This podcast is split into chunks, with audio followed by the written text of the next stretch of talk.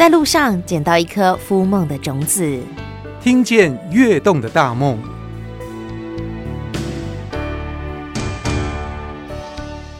嘉义县的东石乡号称是鹅啊的故乡，绵延十四公里的海岸线是东石的经济命脉。但是你想过东石也有不靠海的聚落吗？听见跃动的大梦，今天我们来到嘉义县的东石乡鸟松社区，我们请在地的达人绿意带我们到处走一走。绿意带我们来到这里，哇，这个叫做凉风徐徐，大树成荫。为什么要来这里？哦，因为它其实是我们当初，就是我们祖先当初过来的时候，呃，它那个时候全部都是这种树，呃，我们社区就是以这个树的下去命名，所以就叫做鸟松。明明是榕树啊。呃，我不知道，可能是台语，台语的榕树一个交情哦。啊，对。然后我们社区当初有请一个那个驻村艺术家，就以这个形象下去设计了一个我们社区的 logo，这样子。对，我们，我小时候很喜欢来这边，尤其是夏天的时候，温度刚刚好，然后又有风徐徐的吹过。对，好哦，真是适合乘凉的好所在呢。好，绿意绿意，为什么树下有这么大棵的花生？哦，因为我们社区它的特产就是杂粮，那我们社区又有呃那个一个花生观光工厂，那我们当初就是有请呃设计师来设计这个。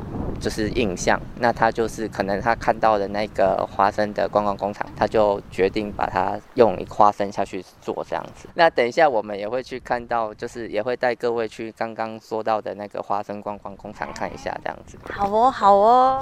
所以我们今天要来参与一场食农教育喽。对，没错。来一个食农教育的小旅行，今天去到哪里？呃，我们在东石乡鸟松社区。对，嗯哼哼，好，所以要带我们怎么样来呃认识鸟松的石农呢？嗯，其实我们通常都会有一个课程，然后会用 PowerPoint 啊什么的做下去做简介绍。没有没有没有，你你们这次算是比较特别版，我们就直接把那些上课版本的全部都去掉，我们就是只在就是带外外景的活动这样子就好。走吧。嗯，好，没问题。不靠海的鸟松社区没有鹅啊，没有海鲜，那怎么样养活自己呢？在鸟松这里，其实种了好多好多的杂粮呢。东石给大家的印象，它就是一个呃充满海鲜，然后有海洋，然后呃有船只的地方。可是鸟松不太一样，对不对？对，鸟松它是东石最内陆的地方，所以它基本上是没有任何海产的。对。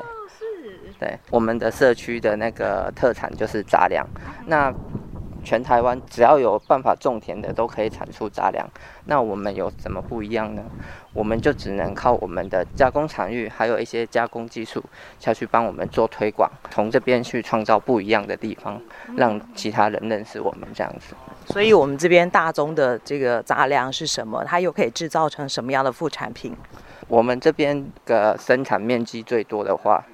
呃，基本上会是饲料玉米哦，玉米，但是是饲料。对，嗯，饲料玉米在我们这边就是种植的面积很大。Uh huh. 那它种植面积大的原因，是因为它有一个优势，是它的人工要求很低。老人家他们种田没办法用太多的人力的话，那他就只能。就是去种那些人力要求比较低的那些作物，那饲料玉米刚好就很符合这一个要求。所以，如果你去一些就是人口比较少的社区的话，那它又适合种杂粮，基本上最多的作物一定会是饲料玉米。然后其次的话，比较多加工品的大概就是花生。对，在我们这边。OK，这是人吃的了吧？对，这就是人吃的。对，那呃，可能大家都听到花生就想说花生就是花生，但是其实花生有很多种花生，像花豆、呃油豆、十一号、九号、黑金刚这些都有。为什么可以如数家珍？呃，因为厉害，因为我以前有在那个花生加工厂帮帮忙过这样子。对，那其实花生它可以依照品种下去细分。它的一些功用，像是刚刚说到的油豆，它基本上顾名思义就是大部分，对，大部分都是拿来榨油的。那像刚刚说到的花豆，它基本上因为它的它的果子就是上面的那个膜它是杂色的，不太讨喜。它通常都是连豆荚一起下去卖。对，那通常会做成那个蒸煮花生。对，那像九号的话，它主要是做草培，因为它的油脂含量最高，所以它草培之后的香气会特别香，吃起来的口感也特别好。哦，好，所以妈妈下次去市场要买这个炒的花生的话，就要指定九号花生。呃，基本上应该没有那么多量可以让你去做指定的。对，好，不管，我们去看花生吧。嗯，好。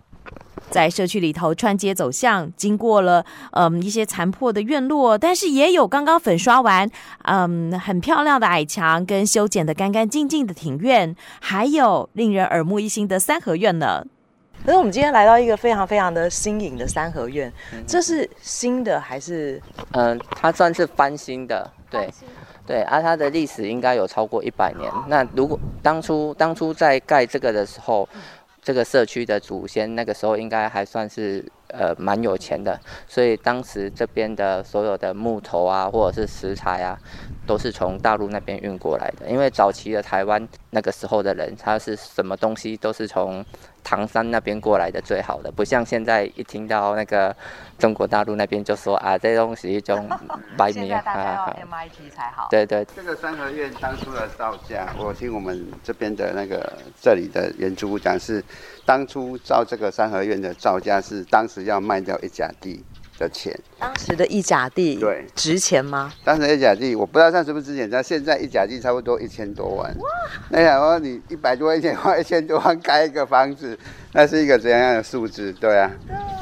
哦，所以我们可以想象一下，他想当初他也是美轮美奂，而且他所有的那个做工都是非常考究的。对，没错。社区的达人绿意跟一家 带着我们擅闯民宅，而且还对人家供奉的妈祖指手画脚，这到底怎么回事呢？中间这个妈祖，你再看就知道，跟现在我们会看到的神像不一样。那这个妈祖它比较特别，是我们当初我们就是先民来台湾的时候，他们为了保平安，他们会在船头立神像。那我们当初有就是好几台船一起过来，然后这一个妈祖当初是放在其中一条船，我们上那个叫准涛妈。所以这个妈祖本身就有三百多年的历史，所以我们基本上这一个现在都不太敢动它，因为怕它动它会有那种裂开啊什么的。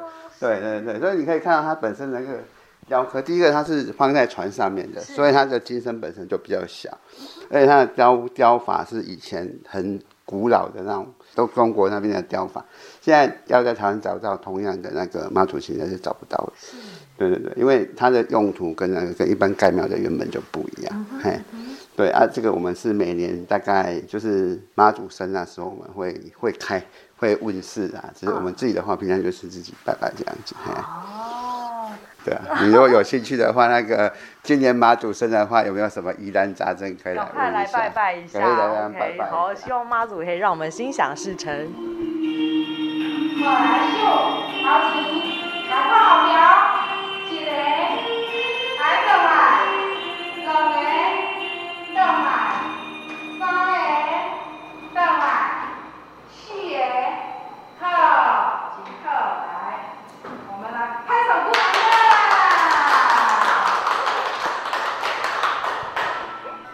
老师，我们在干什么？啊，你好，我我们现在是在在做运动，用音乐来带让老人家做运动，然后手脚比较灵活。谢谢。哇，保特瓶也可以做运动？可以，保特瓶一样可以做很多运动。哇，对。老师加油！谢谢，谢谢，谢谢，加油！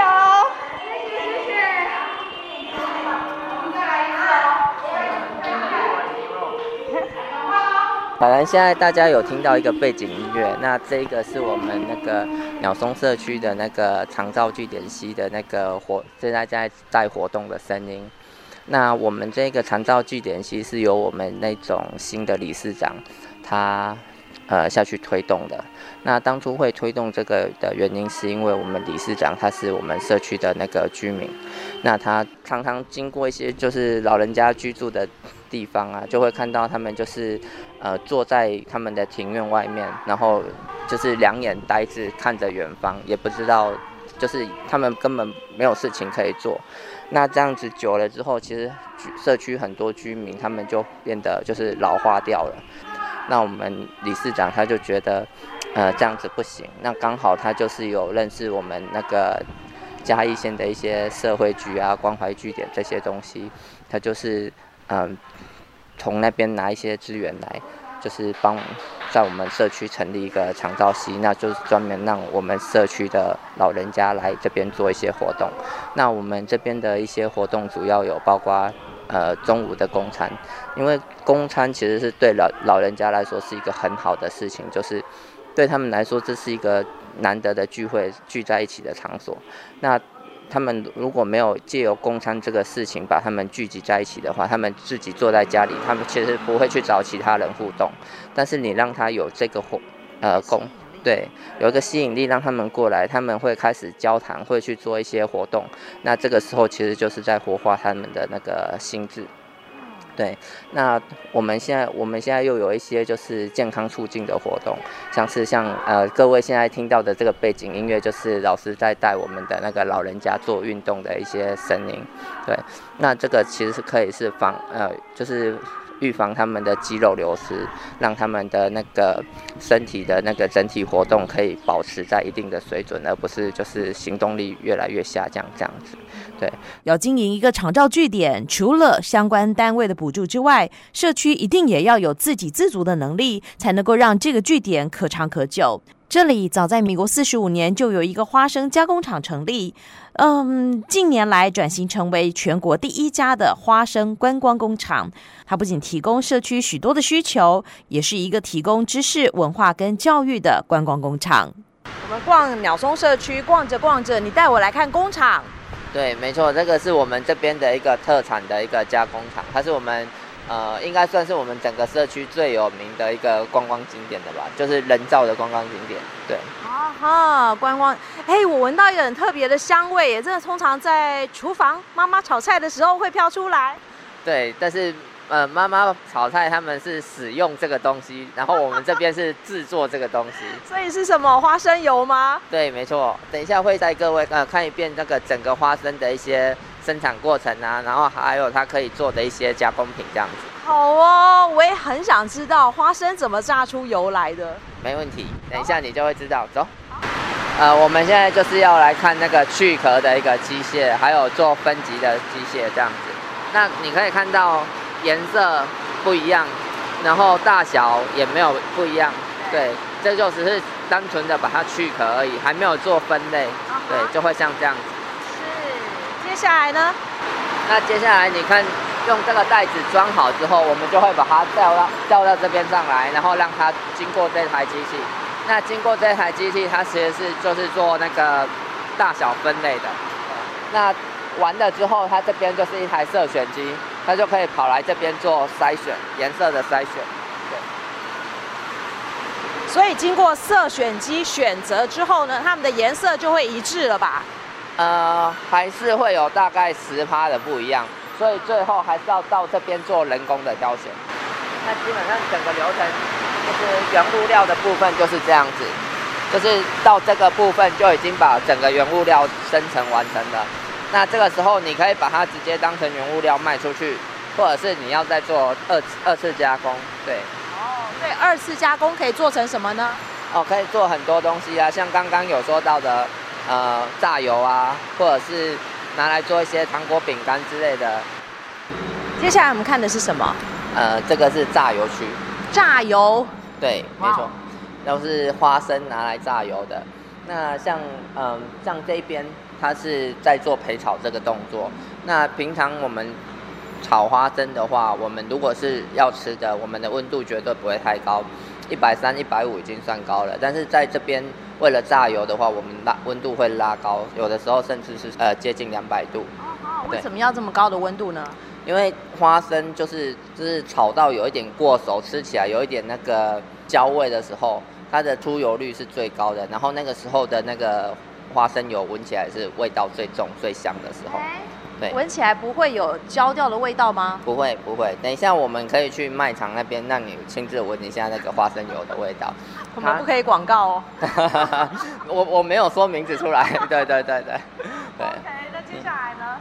那接下来我们就是把培炒好的花生放到这个呃模具里面。那放到这个模具里面之后，就会去做压。对。所以这个圆圆的，它是一个模子。对。然后你把它压扁，变成一个一个大圆饼。对，圆饼就像就像这样子。等一下，这里面到底有几个圆饼？呃，这边三四十个跑不掉。三四十个，大概是呃高度是两公分左右的圆饼。对，然后整个圆周长大概是在六十到七八十左右。圆的直直径吗？圆直径是六十到八十。对。然后你把它们排排站，然后之后呢？就把它做压的动作，去把那个油把它挤出来，这样子。对。那这种这种做法是最传统的做法。那像有一些公司，他们为了最高的出油率，他们可能就会加一些化学溶剂去把一些，因为像这种压榨法，如果有就是一个花生里面它的油脂含量假设是一百趴的话。你可以得到一半就已经算是不错了。哦，是。对，所以其实通常都还有一半的油脂在里面。那为了，如果你是为了追求比较利润比较高的公司的话，你通常会再加一些化学溶剂进去，让它尽量的把那剩下的五十趴也榨出来，这样。那是好的吗？嗯，取决于你觉得那些化学溶剂，它是它是政府规定可以使用的，但是你想不想把它吃进去，这就是你自己的想法。对，也是一种选择啦。对对对 OK，好。但是其实压榨法大概平常的话可以压到百分之五十就算高了。对，差不多。那剩下的我们要怎么利用它呢？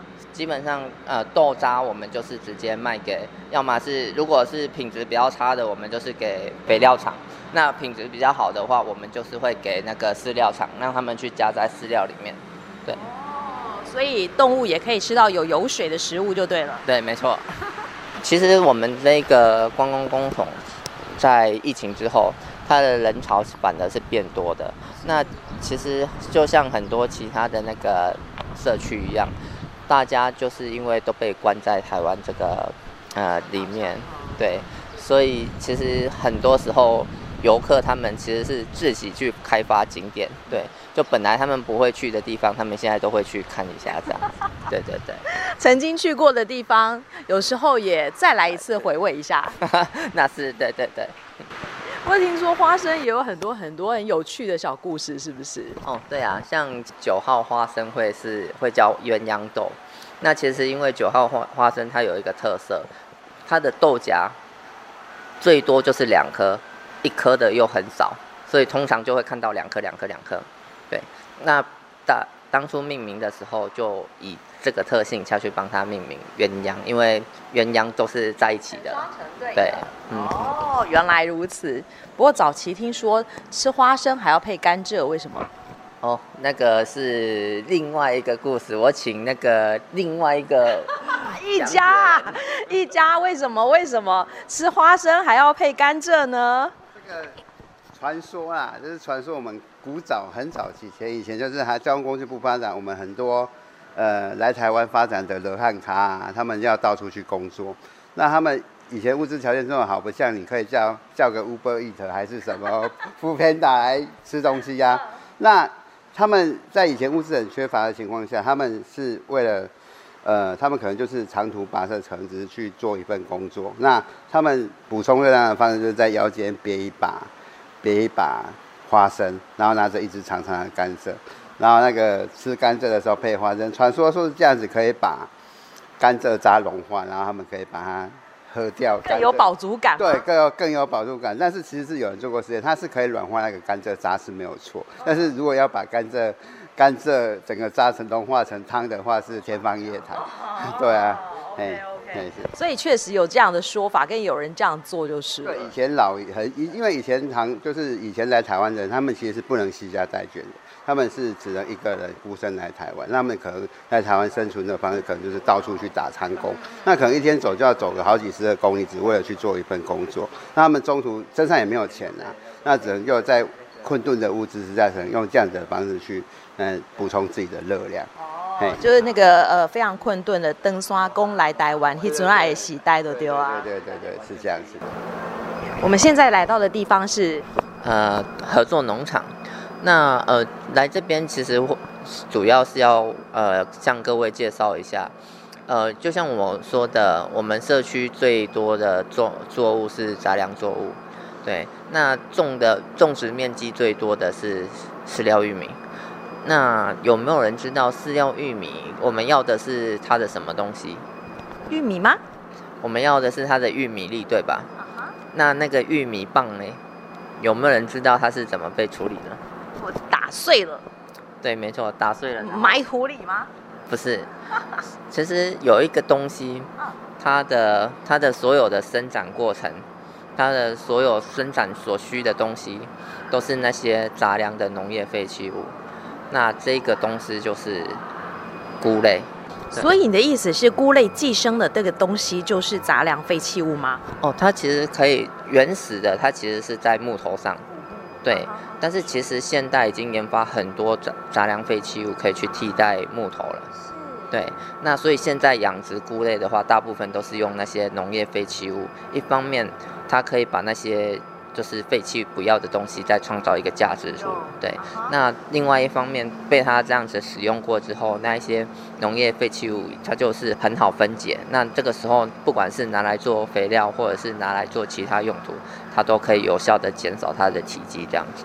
哦，哎，听起来科技很发达，那么菇也不一定要在山上才可以生长喽。对啊，没错，像我们社区就有一个养菇的地方，那它就是它会建造在这边，其实就是因为我们这边有很多的杂粮废弃物，那其实很多都可以是是拿来使用的。所以我们现在要去看看菇菇的产房。对，没错。那好，那我们就走吧。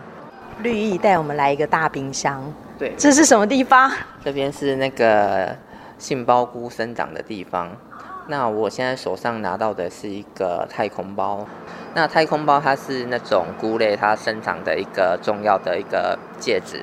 那这些栽培介质很多，就像我们刚刚介绍的，呃，那个对玉米的废弃物，或者是豆子的废弃物，或者是那个嗯杂粮的作物这样子。那你可以看到它其实整个都是白色的，对，但其实它一开始是全部都是黑色的。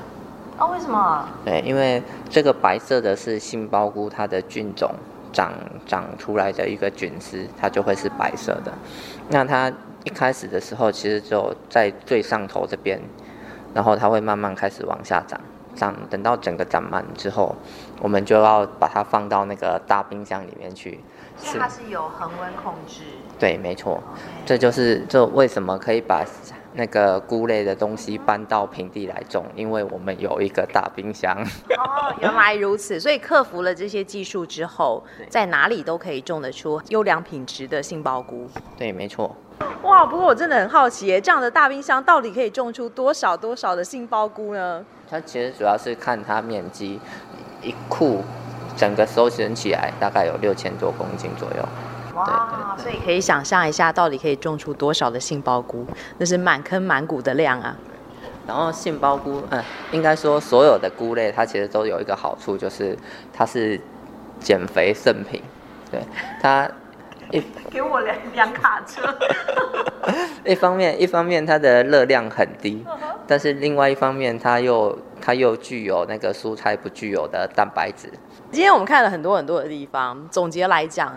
那绿意觉得这个我们鸟松是一个什么样的社区呢？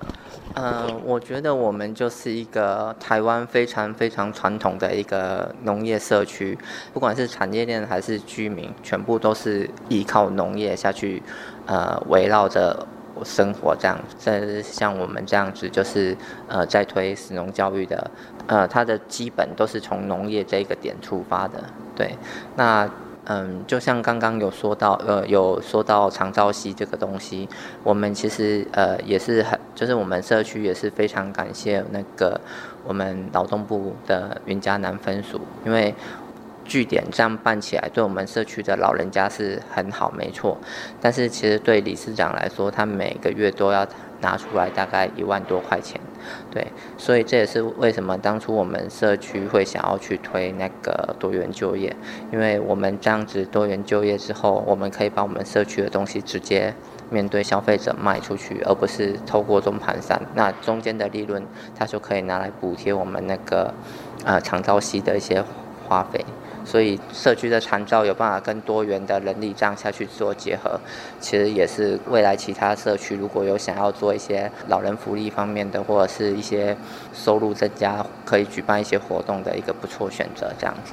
那对于这个鸟松社区哦，我想一定还会有一些愿景。那不知道说，哎，像。